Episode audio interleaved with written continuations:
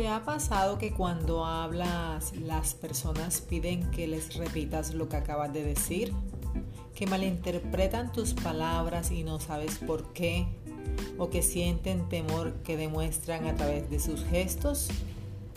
¿Te has preguntado si te estás comunicando bien o que si lo que quieres expresar está siendo entendido? Somos María Racine y Gira Restán y esto es Entre Nos. En nuestro podcast de hoy hablaremos de la comunicación efectiva.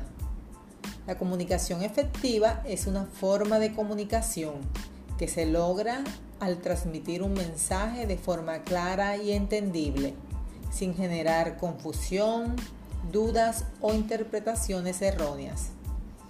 Una comunicación efectiva permite que ésta fluya sin dificultad y pueda ser comprendida con claridad.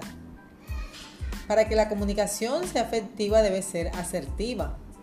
La asertividad es la habilidad de expresar nuestros deseos de una manera amable, abierta, directa, franca y adecuada, logrando decir lo que queremos y respetando los derechos de los demás. Lo contrario de la comunicación asertiva es la comunicación pasiva.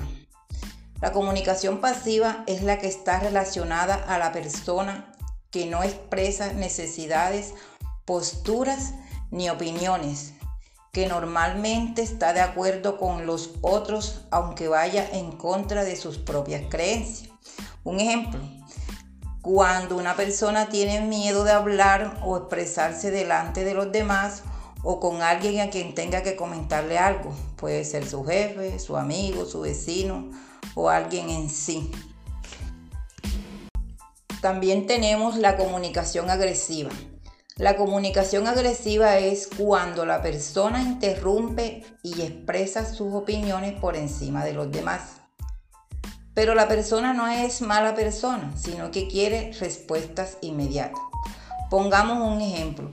Cuando una persona se encuentra en una reunión y al comunicarse no la entiende, la persona tiende a levantar la voz y responde con agresividad, pero no es agresiva en sí, sino que quiere hacerse entender.